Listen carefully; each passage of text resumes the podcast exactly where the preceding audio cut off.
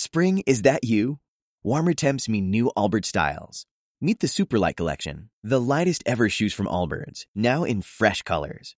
These must have travel shoes have a lighter than air feel and barely their fit that made them the most packable shoes ever.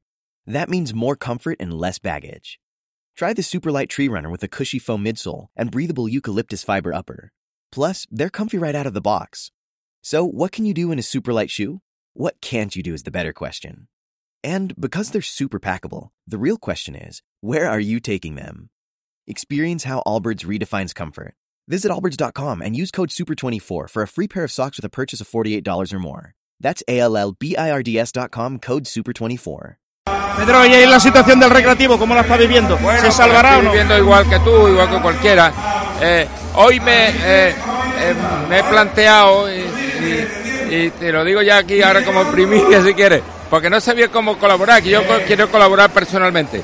Y entonces voy, voy a ver si mi familia so- hacemos un equipo de para esas mil, mil euros, pero de- en mi familia sola, la familia Rodri, diga, que tantos años hemos estado detrás recreativo. ¿Te gusta la idea o no? Está genial.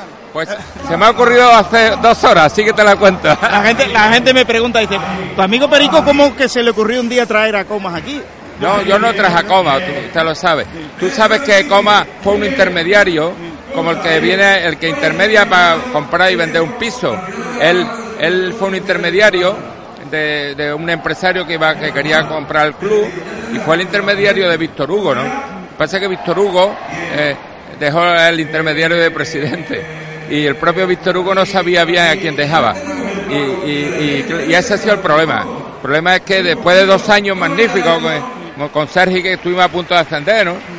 De dos años magníficos, no sé qué le ha pasado, que se le cruzaron los cables y todo es un desastre, ¿no? Peor no se puede hacer, ¿no? Imposible. ¿eh? Yo, yo, te, yo te sigo a ti lo que escribe y lo que dice y llevas toda la razón. Peor imposible, ¿no? Entonces, eh, en todos los sentidos, ¿no? Entonces, mm, eh, ah, yo no le vendía coma nada. Yo el ayuntamiento no podía, como ahora tampoco puede, ¿no? Entonces, yo no podía tener un club y había que venderlo. Se puso un tablón de anuncios y podíamos haberlo comprado. Tú o yo, cualquiera, el que lo hubiera querido, va allí y lo compra. Y porque si había valorado tres, el que ponga cuatro se lo lleva. Pero no fue nadie, ¿eh? nadie. Esta es la realidad. La realidad es esa. Pues eso es público y transparente, notorio. No se puede hacer trampa ni nada. Por lo tanto, yo no solo vendía a ese señor, que yo no lo conocía de nada. A mí me lo llevaron un día a mi, a mi casa para presentármelo, pero yo a ese tío no lo... Y, y desde el primer día me caía fatal, para que lo sepa. Me consta, me consta. Lo contan.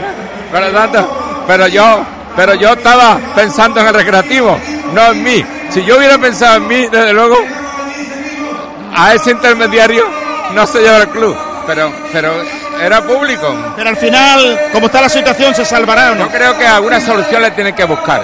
Y, y, y entre todos, porque esto que está, que podemos hacerlo como aficionados, esto es, es poco, po- esto no es lo importante. Lo importante es que tiene que haber otro tipo de actuación para que el recreativo tenga futuro. ¿no?